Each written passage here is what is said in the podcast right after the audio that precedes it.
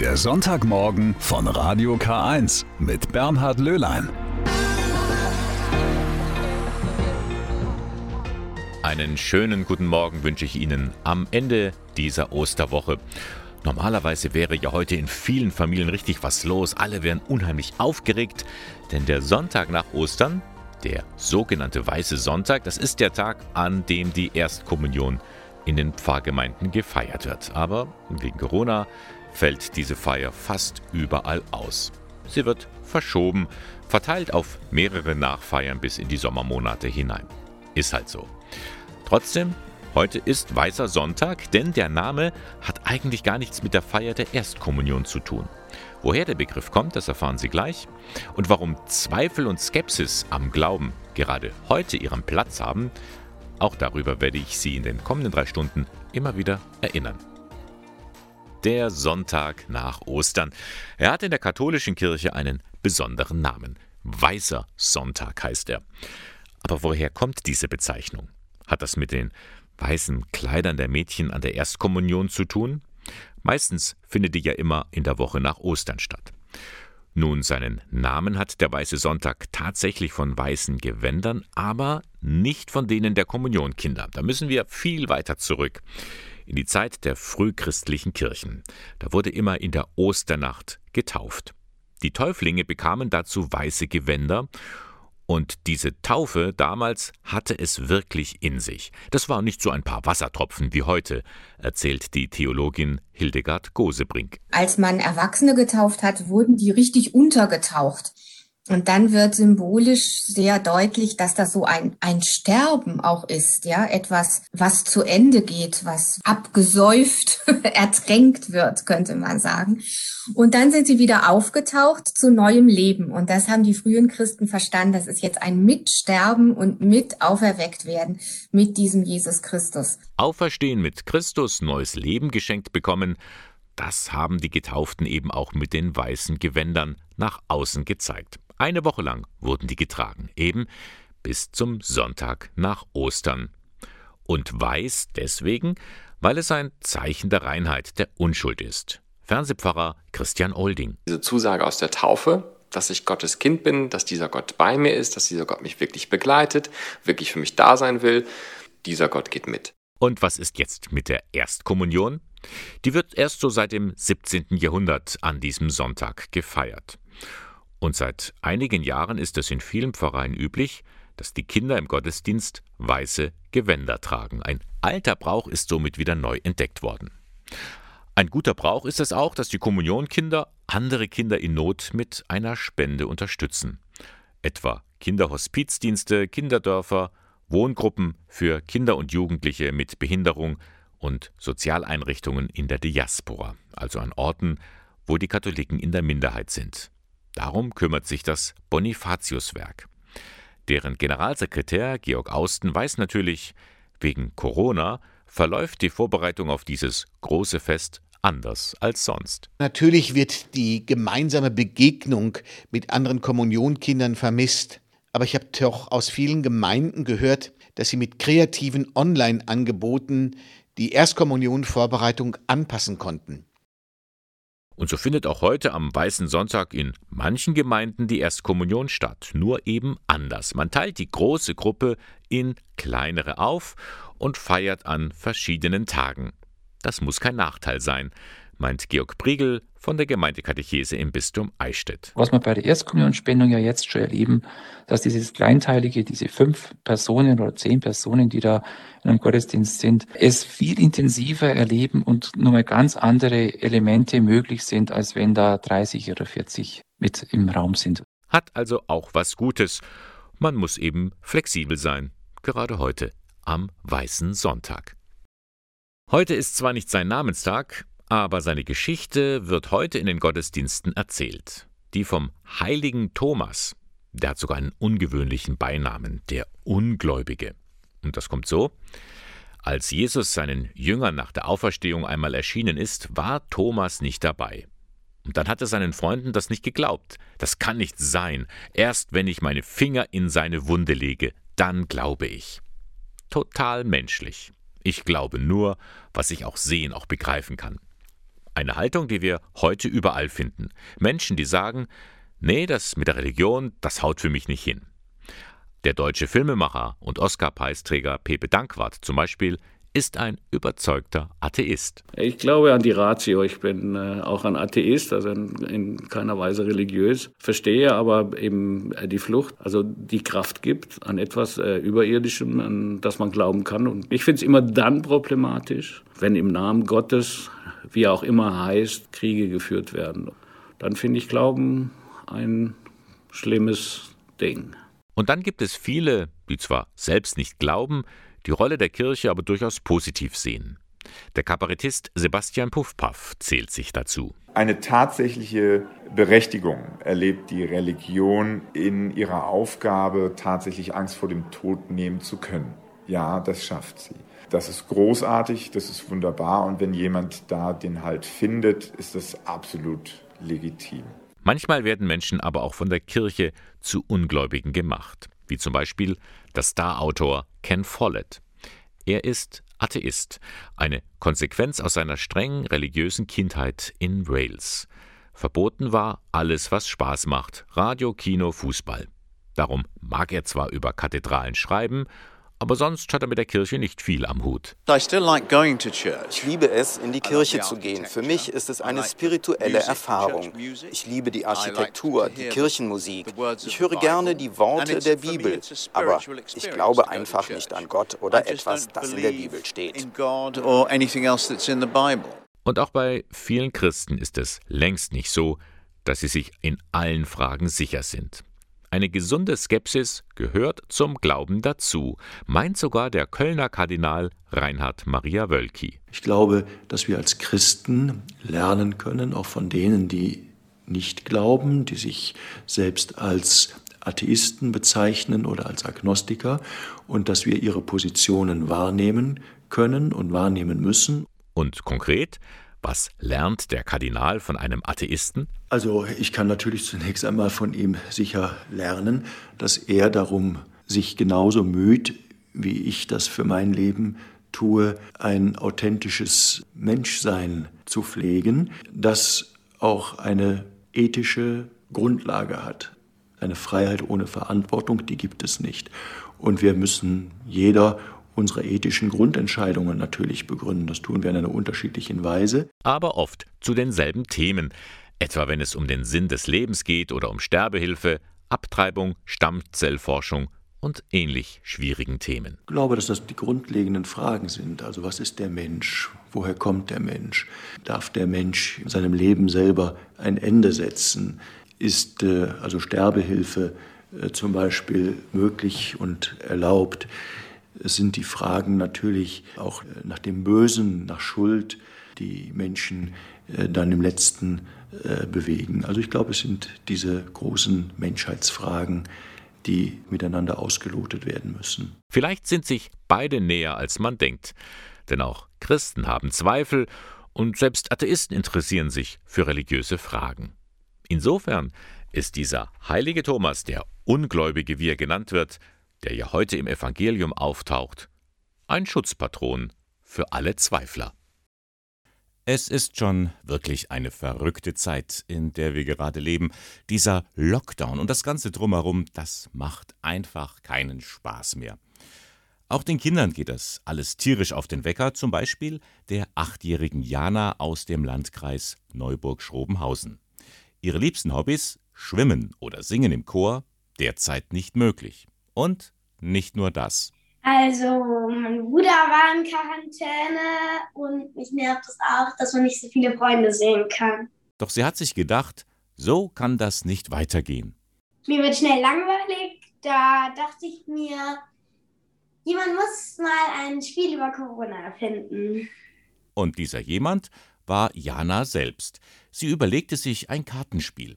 Wie bekommt man Coronas und wie wird man sie wieder los? Sie spielte das mit ihrer Familie, aber schnell war klar, da fehlt noch etwas. Dass wir eben auch Nerven haben und die auch verlieren können, dazu kriegen können. Und schon war auch der Name für dieses Kartenspiel geboren. Corona nervt. Doch damit nicht genug. In Neuburg gibt es einen Spieleverlag, H2O. Florian und Guntram Herold leiten den. Und an die wandte sich die Familie. Schaut euch doch mal an, was die Jana da erfunden hat. Am Anfang war Florian Herold noch etwas skeptisch. Das erste Treffen war, wann ich lieb sein wollte. Als ich dann den Mechanismus erkannt habe, habe ich gemerkt, dass die Idee gut ist und äh, für eine Achtjährige überragend. Auch schon relativ fertig. Also das hat mich total überrascht. Es war schon funktional und es hat auch nicht gestockt. Und das, was ich am beeindruckendsten fand, es gab einen guten Anfang und es gab ein gutes Ende. Man musste im Spielfeeling nicht mehr viel schrauben. Jetzt musste alles schnell gehen, denn wer weiß, wie lange die Pandemie noch dauert. Und auch gewisse Hemmungen mussten überwunden werden. Kann man in Zeiten der Pandemie ein solches Spiel auf den Markt bringen? Man kann. Die Rückmeldungen waren allesamt positiv. So wurde ein sogenanntes Kickstarter-Projekt entwickelt, erklärt Guntram Herold. Kickstarter ist eine Crowdfunding-Plattform aus den USA und dort kann jemand sagen, ich habe eine ganz tolle Idee, aber ich habe halt keine beispielsweise große Firma dahinter oder nicht das nötige Kapital, möchte es aber gerne umsetzen und sammelt dort Unterstützer.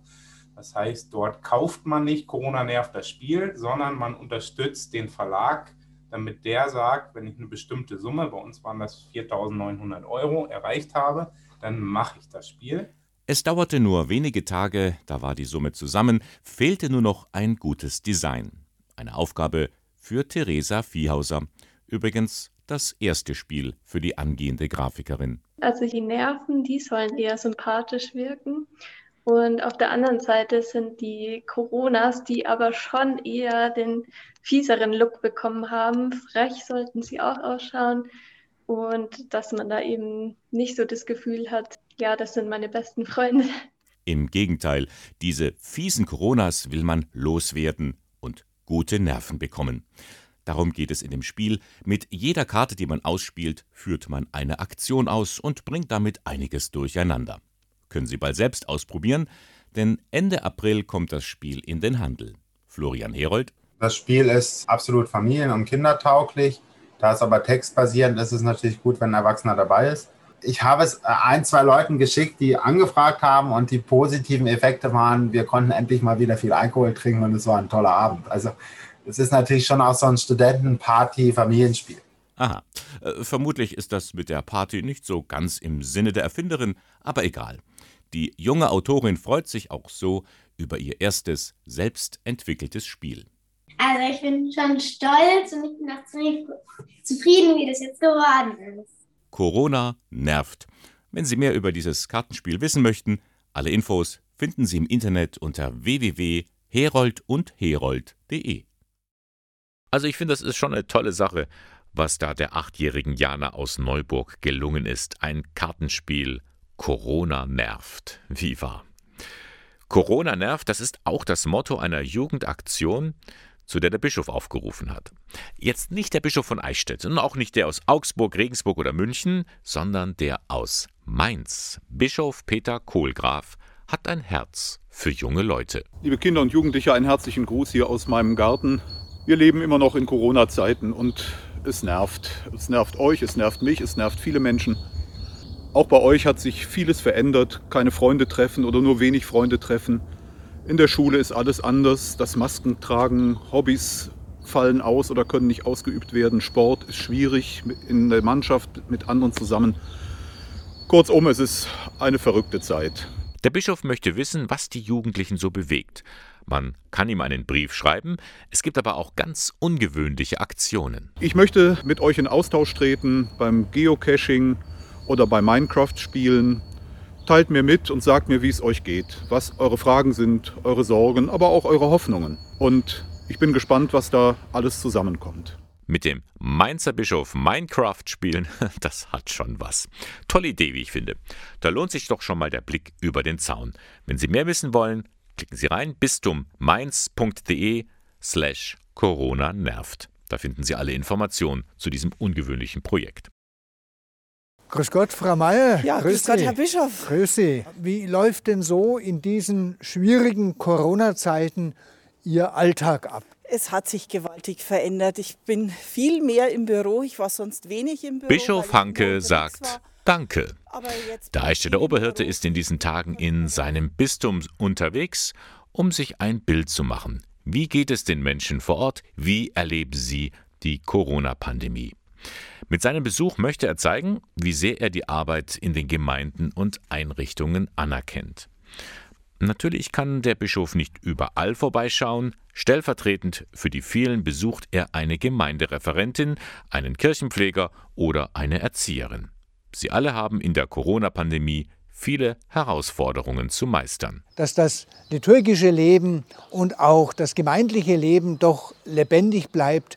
Und das ist eine ganz große Kostbarkeit, dieses Engagement sowohl der Ehrenamtlichen im Verein wie auch unserer Erzieherinnen, Erzieher und vieler, vieler anderer äh, Berufsgruppen in der Pastoral und darüber hinaus. Das gilt es zu würdigen, wertzuschätzen und ein ganz aufrichtiges Vergelt's Gott zu sagen. Ein Besuch, ein Gespräch, einfach gehört zu werden. Das ist wichtig. Auch für den Kirchenpfleger Dieter Weidner aus Säubersdorf in der Oberpfalz. Und für mich persönlich bedeutet es wirklich eine Wertschätzung, die der Herr Bischof in unserem Pfarrverband bringt, in die Diözese bringt, mit diesen Besuchen in dieser sehr, sehr schwierigen Zeit. Beim ersten Teil seiner Dankestour hat Bischof Hanke stellvertretend für alle Erzieherinnen und Erzieher Monika Horndasch in Herrieden besucht. Die Erzieherin war viele Jahre lang Leiterin des katholischen Kindergartens St. Vitus und ist nun in der Krippe dort tätig. Sie hat ein Jahr voller Höhen und Tiefen erlebt. Ja, ich muss sagen, es ist wirklich ein schwieriges Jahr gewesen und es ist nach wie vor schwierig. Man kann mhm. eigentlich langfristig überhaupt nicht, nicht planen. Das merkt man ja momentan. Jetzt kommen alle Kinder, sind zurzeit da in der Einrichtung, aber in einer Woche kann es ganz anders aussehen. Mhm. Dann heißt es wieder Notbetreuung und es ist ein Hin und Her, einfach sehr mhm. ungewiss alles und das macht schwierig. Und so oder ähnlich geht es eben vielen. Die Videoredaktion hat den Bischof begleitet. Den ersten Beitrag können Sie auf der Homepage der Diözese Eichstätt sehen. Jeden Mittwoch folgt ein weiterer Besuch. Damit setzt Bischof Hanke ein kleines Zeichen des Dankes, stellvertretend an die vielen, vielen Menschen, die sich jeden Tag besonders einsetzen. Tja, was ist Wahrheit? Eine Frage, die wir uns immer wieder stellen. Eine uralte Frage. Pilatus hat sie ja gestellt bevor er Jesus zum Tode verurteilt. Was ist Wahrheit? Damit verbunden ist auch die Frage nach dem, was wir tun sollen oder auch tun dürfen. Damit beschäftigt sich in Deutschland besonders der Ethikrat. Selten war er so gefragt wie heute. Mitten in der Corona-Krise. Welche Grundrechte dürfen beschnitten werden? Wann soll es welche Lockerungen geben? Was ist mit mehr Freiheiten für Geimpfte? In dem Gremium arbeiten Experten aus unterschiedlichen Sparten zusammen, auch Theologen. Mittlerweile hat dieser Ethikrat auch ein Gesicht bekommen, denn die Vorsitzende Alena Buix ist ein gern gesehener Talkgast. Im Gespräch mit Gabriele Höfling verrät sie, wie man versucht, die Pandemie zu meistern und was auch sie persönlich im Lockdown an ihre Grenzen bringt. Das macht alle wahnsinnig. Man weiß im Prinzip, man kann das Ganze besiegen. Man weiß das. Selbst mit den Mutanten, das kriegen dann die mRNA-Impfstoffe hin. Also wir haben das Mittel. Und gleichzeitig fühlen wir uns so, als wäre eigentlich noch nichts anders. Und diese Gemengelage, die, die finde ich persönlich auch wirklich herausfordernd. Schon ihr ganzes Berufsleben lang beschäftigt sie sich mit medizinischen und ethischen Fragen, doch Corona hat auch für sie eine neue Qualität.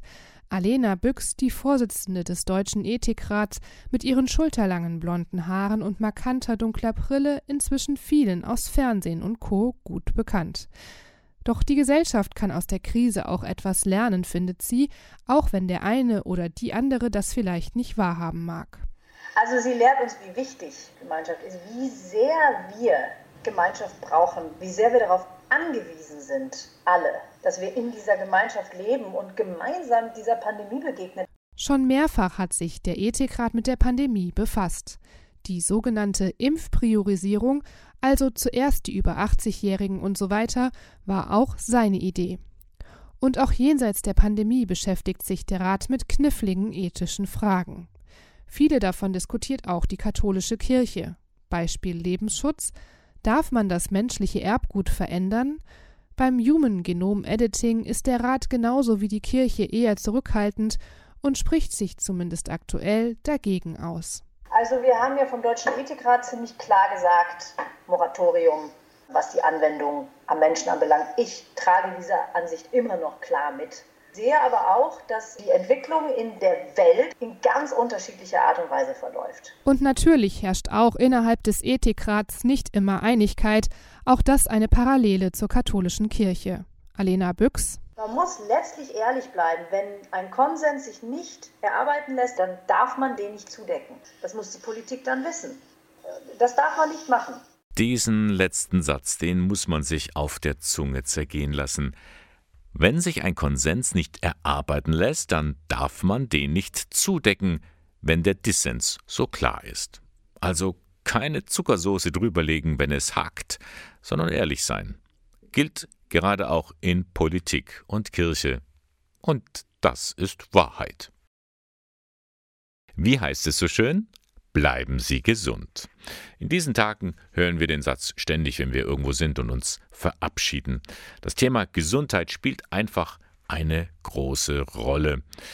Und wir wissen ja alle, wie wichtig gerade in diesen Tagen der Einklang von Körper und Geist so wichtig ist. Man möchte nicht krank werden, das wollen wir ja um Gottes Willen in diesen Zeiten nicht und sei es nur eine kleine Erkältung. Carmen Schmidt-Reitberger hatte einen Weg gefunden, und zwar schon lange bevor Corona kam. Seit über 15 Jahren macht die Eichstätterin Yoga. Sie weiß, wie die fernöstlichen Körperübungen helfen können. Yoga heißt anbinden. Immer wenn ich mich anbinde an die große Kraft, werde ich automatisch gesund. Yoga ist ein Weg, der mir hilft, loszulassen und den Gesundwerdungsprozess in meinem Körper selbst stattfinden zu lassen. Und dafür muss man aber gar keine große Meisterin oder Meister sein oder schon sehr lange Yoga machen. Alles ist Yoga. Ich mache den ganzen Tag Yoga. Jede Bewegung, jeder Schritt vor die Tür kann Yoga sein. Und wenn du nicht weißt, was du machen sollst, dann geh raus, verwurzle beide Füße auf dem Boden. Am besten geht das natürlich barfuß. Atme, als ob du durch die Fußsohlen atmen würdest. Und schon übst du Yoga. Bei so viel positiver Einstellung, Bewegung und Körpergefühl, wird man da überhaupt noch krank? Ja, da muss ich leider zugeben, auch ich werde noch krank, aber das passiert meistens, wenn ich mir keine Zeit nehme, Yoga zu üben. Es gibt auch gezielte Übungen fürs Immunsystem. Brustbein heben, Schultern nach hinten, unten senken, das Brustbein mit den Fingern trommeln.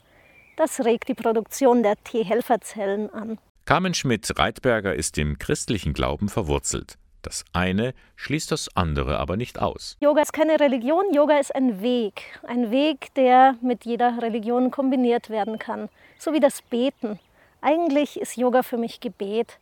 Mit jedem Schritt bete ich. Mit jedem Schritt, den ich bewusst gehe, bete ich. Also eine gute Übung für alle. Gerade jetzt, wo wir ja viel Zeit drinnen verbringen oder im eigenen Garten. Es ist eine gute Gelegenheit, mal etwas Neues auszuprobieren. Ja, es ist fünf vor zwölf. Nein, jetzt habe ich mich nicht in der Uhrzeit geirrt. Es ist einfach höchste Zeit, dass etwas getan wird für mehr Klimagerechtigkeit weltweit. Denn nach wie vor ist es so, diejenigen, die am meisten den Klimawandel verursachen, die tragen längst nicht die Verantwortung dafür. Ich rede natürlich von den industrialisierten Staaten. Und Gerechtigkeit bedeutet auch, den kommenden Generationen sollten zumindest gleiche Umweltbedingungen und Ressourcen zur Verfügung stehen wie heute. Ja, aber allerdings sieht es so aus, als müssten gerade die die Folgen des heutigen CO2-intensiven Lebensstils tragen. Auf all das macht das ökumenische Netzwerk Klimagerechtigkeit aufmerksam. Das ist ein breites Bündnis kirchlicher Institutionen aus verschiedenen christlichen Konfessionen. Und, tata, es hat jetzt ein neues Mitglied, das Bistum Eichstätt. Es ist damit die dritte Diözese in Deutschland und die erste in Bayern, die als gesamtes Bistum Mitglied in diesem Bündnis geworden ist. Damit möchte man dazu beitragen, mehr Bewusstsein für einen christlich-solidarischen Lebensstil zu schaffen.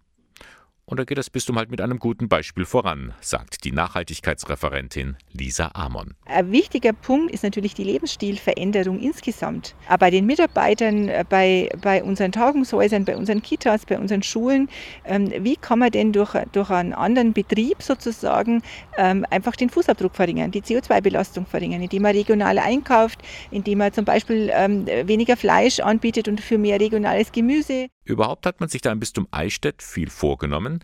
Mit der Klimaoffensive 2030 Plus will die Diözese klimaneutral werden.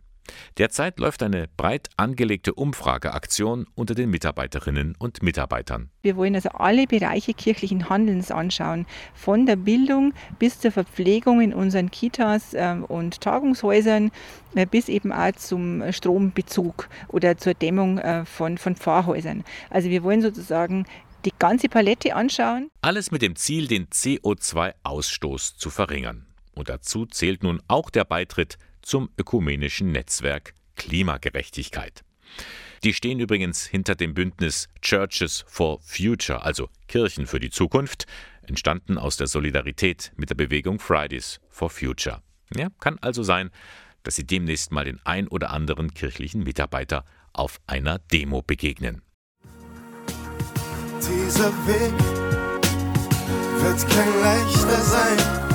Dieser Weg steinig und schwer. Ja, leicht wird dieser Weg nicht. Der synodale Weg. So nennt sich der Gesprächsprozess, der derzeit in der katholischen Kirche in Deutschland geführt wird. Ausgangspunkt sind die vielen Missbrauchsfälle. Nun möchte man Wege finden, damit so etwas nie wieder passiert. Und da werden richtig heiße Eisen angepackt. Der Gesprächsprozess läuft, aber auch in den einzelnen Bistümern wird parallel dazu intensiv diskutiert. So auch am vergangenen Freitag im Kloster Plankstetten. Und da hat der Eichstätter Bischof Gregor Maria Hanke unmissverständlich klargemacht, ihm fehlt ein spiritueller Aufbruch. Ich bin überzeugt, dass wir mit einer bloßen Strukturreform die Dinge nicht verändern werden, wenn nicht Jüngerschaft neu buchstabiert und gelebt wird, wenn sozusagen die Beziehungsebene mit Christus individuell und gemeinschaftlich, wenn die nicht beflügelt wird, dann werden uns auch Strukturen auf Dauer nicht hilfreich sein. Die anderen Teilnehmenden an der Diskussion wollten das gar nicht leugnen, aber sie machten ebenso klar, die Kirche muss sich verändern, sonst verliert sie immer mehr an Glaubwürdigkeit. Und so werden an den synodalen Weg einige Erwartungen gestellt. Punkt 1. Die Rolle der Frau. Svenja Stumpf, Studentin an der Katholischen Universität Eichstätt-Ingolstadt.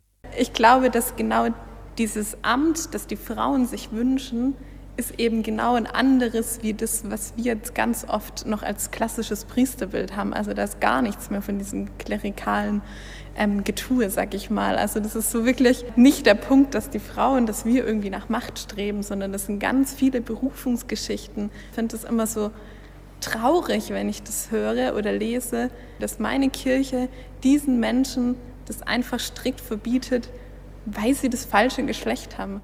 Punkt 2. Leben in gelingenden Beziehungen. Christian Gärtner, Vorsitzender des Diözesanrats, zum Verbot, gleichgeschlechtliche Paare zu segnen. Die Menschen, die homosexuell empfinden, die suchen sich das ja nicht aus. Die sind ja sozusagen auch eine, wie soll ich sagen, eine Variante der Schöpfung. Auch wenn das so nicht im, im Schöpfungsbericht drinsteht. Wir, wir nehmen wahr, es gibt sie. Punkt. Vor dem Hintergrund, denke ich, muss man einfach auch nochmal reflektieren, was kann man verantwortlich als Kirche zum Thema menschliche Sexualität sagen. Punkt 3. Machtmissbrauch. Dazu Eva Gottstein, stellvertretende Vorsitzende des Katholischen Deutschen Frauenbundes in Bayern. Man sollte bei diesem Prozess erkennen, dass diese Zusammenarbeit letztendlich von Laien und äh, den Bischöfen, die's letzt, auf die es letztendlich hinausläuft, auf Augenhöhe, dass das etwas ist, was äh, normal werden muss. Punkt 4. Die Lebensform von Priestern. Edwin Grötzner, Sprecher des Priesterrats der Diözese. Mein Thema ist wie kann man junge Männer zu Persönlichkeiten heranziehen. Und das ist unwahrscheinlich schwer, weil die sollen ja dann als Gemeindeleiter auch Autorität haben. Und wie bekomme ich Autorität? Die Weihe allein hilft mir nichts. Wenn ich da neu in eine Pfarrei komme, dann fragen die nicht, was hat der jetzt studiert, was hat der für eine Note im Diplom, sondern ist er ein Mensch und kann er mit Menschen umgehen, ist er eine Persönlichkeit. Alle diese Fragen werden derzeit sehr kontrovers in der Kirche besprochen. Nicht nur bei dem Podium in Plankstetten, das man per Livestream verfolgen konnte. Das sind halt auch die zentralen Themen auf dem synodalen Weg. Und darum hat Bischof Hanke eine große Sorge. Ich hoffe und erwarte, dass wir bei diesem synodalen Weg nicht auseinanderbrechen. Wir hier in Deutschland und auch nicht mit der Weltkirche. Noch ist das Ende nicht abzusehen, diskutiert wird weiter. Am kommenden Mittwoch schon in einer ganz ähnlichen Besetzung. Dazu lädt der Frauenbund im Bistum Eichstätt ein. Wenn Sie dabei sein wollen, die Online-Talkrunde am Mittwoch beginnt um 19 Uhr. Infos unter www.frauenbund-eichstätt.de. Dieser Weg wird kein leichter sein. Dieser Weg wird steinig und schwer.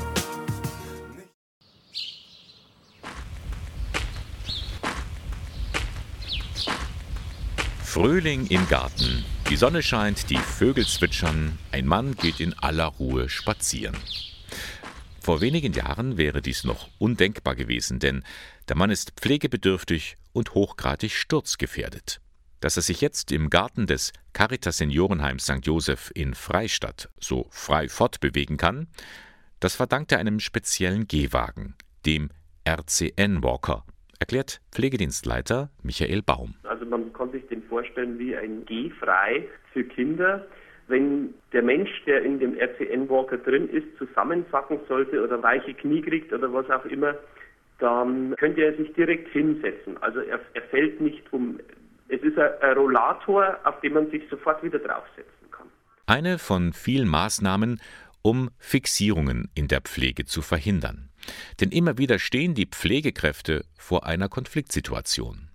Was tun, wenn etwa Bewohner ständig aus dem Bett oder dem Rollstuhl fallen? Im Caritas Seniorenheim in Freistadt hat man sich auf den sogenannten Werdenfelser Weg begeben. Dieser verfolgt das Ziel, auf freiheitsentziehende Maßnahmen so weit wie möglich zu verzichten. Und dieser Weg regt zu kreativen Ideen an. So hat man in Freistadt an verschiedenen Stellen Matratzenlager eingerichtet. Kann man sich vorstellen, wie so eine Kuschelecke. Äh, unsere Mitarbeiter haben dann sich auch darum gekümmert, dass das Ambiente passt. Die Wände sind mit abgepolstert worden und es ist auch ein Vorhang komplett um die Kuschelecke hingemacht worden, damit man es zuziehen kann, damit unsere Leute dort auch ein bisschen Privatsphäre mit haben, wenn sie sich ausruhen. Und wenn es sinnvoll ist, legt man die Matten auch direkt vor die Betten. In einem Fall hatte das die Tochter einer Bewohnerin sehr schockiert, als sie ihre Mutter vor dem Bett auf den Matratzen schlafend fand. Sie wollte lieber ein Bettgitter. Doch Michael Baum und den Pflegefachkräften gelang es, sie davon abzubringen. Die Mutter war immer ein, ein Mensch, der einen Bewegungsdrang hatte, einen hohen, und wenn man sie jetzt dann noch einsperrt, dann ist die Gefahr noch viel, viel größer, dass sie übers Bettgitter äh, drüber steigt und sich einfach wirklich richtig schlimm wehtut. Die Bewohnerin ist mittlerweile verstorben. Die Tochter bedankte sich im Nachhinein nochmal dafür, dass die Mutter einfach noch ein paar ruhige und zufriedene Monate hatte. Dank dem Werdenfelser Weg. Hinter diesem steckt ein ganz eigenes Konzept. Michael Baum hat sich so zu einem Verfahrenspfleger qualifiziert, ebenso wie Einrichtungsleiter Norbert Bittner. In Freistadt begleiten sie nun die Pflegeteams, um Alternativen zum Freiheitsentzug umzusetzen, mit Erfolg. Man kann schon sagen, dass sich die freiheitsentziehenden Maßnahmen ein Dreiviertel gesenkt haben. Und wichtig ist bei dem Werdenfelser Weg, dass man bei den Mitarbeitern Verständnis weckt für das Thema, dass man sich Gedanken macht und nicht leichtfertig das Bettgitter einfach hochzieht. Und da muss man immer wieder dranbleiben. Dranbleiben ist also wichtig, denn es kommen ja auch immer wieder neue Mitarbeiterinnen und Mitarbeiter ins Haus. Die müssen überzeugt werden. Und das geschieht am besten, wenn man sieht, wie die Bewohner aufblühen. Während dem Interview, das muss jetzt gerade noch loswerden, schaue ich gerade zum Fenster raus und sehe gerade einen Mann mit einem RCN Walker vorbeigehen, draußen bei uns im Garten. Das wäre natürlich äh, vorher ohne den Walker nicht möglich gewesen. Das ist eigentlich eine relativ kleine Anschaffung, wo man sagt, das bringt dann für den Bewohner ein ganz großes Stück Freiheit. der Werdenfelser Weg. Er ist vielleicht ein mühevoller, aber vor allem auch ein würdevoller Weg. Was tun Sie eigentlich, um sich fit zu halten, gerade jetzt in diesen Tagen, wo man ja nicht so richtig Sport treiben kann? Tobias Breer ist ein leidenschaftlicher Sportler. Jedes Jahr läuft er nicht nur mehrere Marathons, sondern auch sogenannte Ultramarathons. Bei solchen Läufen kommen schon mal locker 70 bis 100 Kilometer zusammen. Okay, werden Sie vielleicht denken, verrückter Kerl, aber jetzt wird's noch crazier. Denn Tobias Breer ist katholischer Priester, ein Mönch. Und quasi nebenbei sammelt Pater Tobias beim Sporteln Geld für bedürftige Kinder. Der 57-Jährige gehört dem Orden der Prämonstratenser an und Gabriele Höfling hat er verraten, was er sich für dieses Jahr noch so vorgenommen hat. Also in der Woche gehe ich ungefähr sieben Tage Woche, also fünfmal auf jeden Fall laufen. Vor den Wettkämpfen sind es dann nur noch zwei, dreimal in der Woche. Von einer solchen Fitness, wie Pater Tobias Breer sie hat, können viele andere wohl nur träumen. Marathonpater nennt sich der 57-Jährige selbst. Allein 2020 ist er 21 Marathons und Ultramarathons gelaufen und so es Corona denn zulässt, hat er sich auch für dieses Jahr einiges vorgenommen. Da ist Biel zum Beispiel herausragend. Das sind 100 Kilometer, ein Nachtlauf in der Schweiz. Man läuft so ungefähr 10, 12 Stunden. Dann habe ich noch Sonthofen, das ist ein Panorama-Marathon. Das sind 72 Kilometer im Allgäu. Und Dubai, das sind 300 Kilometer im Dezember. Und die peile ich jetzt dieses Jahr an. Solchen Extremsport macht der Ordensmann aber nicht nur für sich selbst, sondern auch für den guten Zweck. Mit seinem Projekt Lebenswert sammelt er Spenden und Sponsorengelder. Dort haben wir äh, viele bedürftige Familien, bedürftige Kinder, denen ich äh, zum Beispiel Schwimmkurse ermögliche oder das Kinder schwimmen lernen oder halt Reittherapie, wo Kinder, äh, die krank sind, äh, durch diese Reittherapie wieder gesund werden. Also immer dort, wo Kinder Not haben, da versuchen wir zu helfen. Mehr als 1,5 Millionen Euro sind in über zehn Jahren Laufarbeit schon zusammengekommen.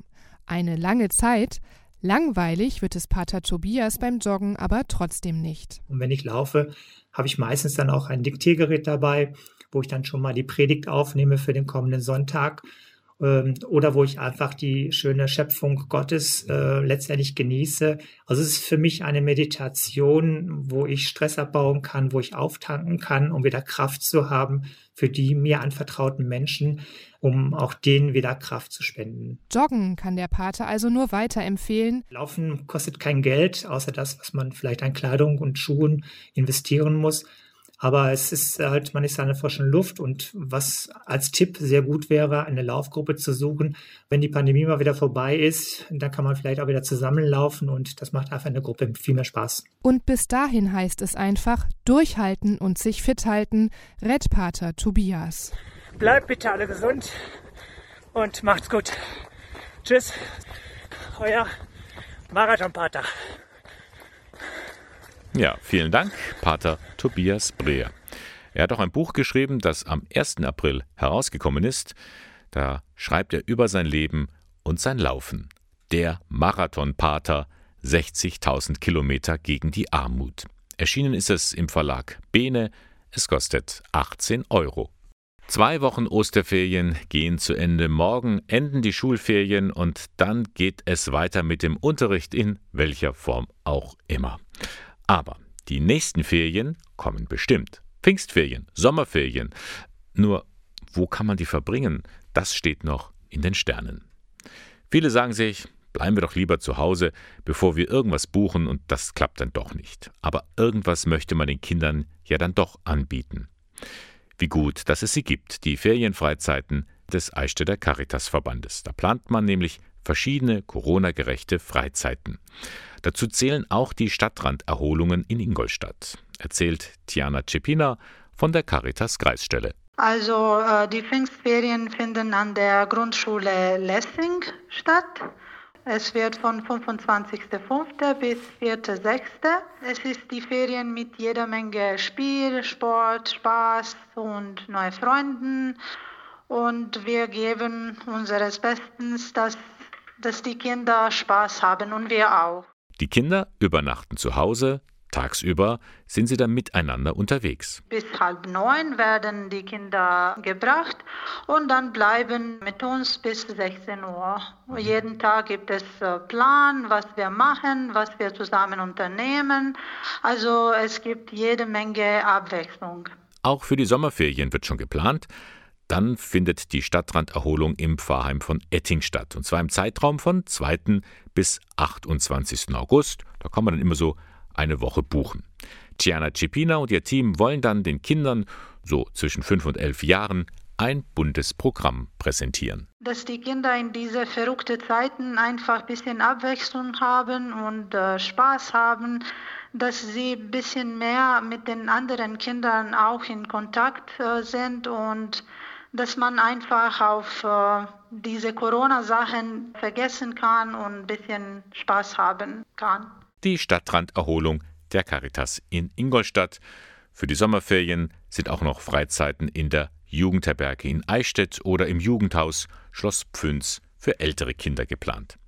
Und für all diese Angebote wurde ein ausführliches Hygienekonzept erstellt. Sie können da bis zu drei Wochen vor dem Start der Freizeiten auf jeden Fall kostenfrei stornieren und Corona-bedingte Stornierungen sind sogar bis zum Tag der Anreise kostenfrei. Alle Infos dazu finden Sie im Internet unter Ferienbetreuung-caritas.de. Schauen Sie mal rein. Und wenn Sie schon im Internet sind, dann klicken Sie auch rein auf radiok1.de. Da können Sie nämlich alle Beiträge von heute noch einmal in Ruhe nachhören, denn das war schon der Sonntagmorgen von Radio K1 vom Kirchenfunk der Diözese Eichstätt. Sie finden uns dort in der Luitpoldstraße 2. Moderation und Redaktion der Sendung Bernhard Löhlein. Und ich wünsche Ihnen jetzt noch einen schönen Sonntag, eine gute Woche und wenn Sie mögen, hören wir uns nächsten Sonntagmorgen wieder. Bis dann.